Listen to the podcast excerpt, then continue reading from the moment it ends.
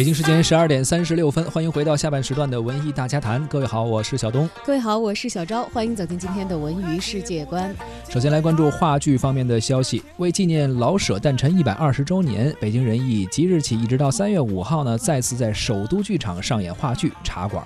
茶馆分为三幕，以老北京的裕泰茶馆的衰败作为背景，以茶掌柜王利发为线索，展现了戊戌变法之后军阀混战时期和中华人民共和国成立前夕三个时代的社会变化。用老舍自己的话说，要表达葬送三个时代的目的。作品呢没有一个完整的情节线索，没有贯穿始终的矛盾冲突，而是以人来带动情节的发展，散点透视的人物展览式结构，开创了中国话剧文学的先河，且语言具有浓郁的北京味儿，对小井胡同还有天下第一楼等后世名剧有着明显的影响。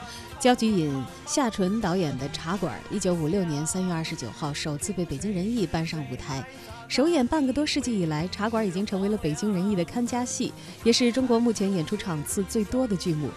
一九八零年，《茶馆》应邀赴西德、法国、瑞士等国家访问演出，这是中国话剧第一次走出国门。之后，该剧呢也多次赴国外，还有向我国的香港、台湾等地区进行演出。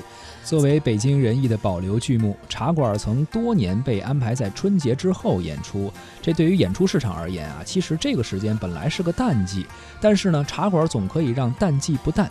近年来呢，茶馆无论是在什么时候上演，都是一票难求。北京人艺表示，在老舍诞辰一百二十周年再度上演茶馆，是北京人艺对于老舍的文学精神和京味话剧的延续和发扬，有着重要的文化传承的意义。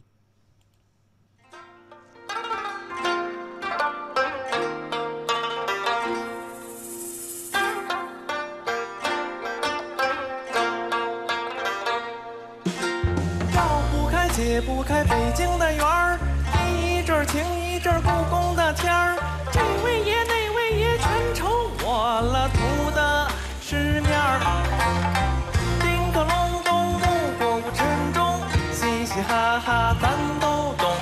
八百年帝都兴亡，莫言地户左右吉相逢。花开花谢，香山红叶，人来人往，粉墨登场。明宫往南，大石栏往北，荡起双桨，白塔红墙，惊雷成雷的雷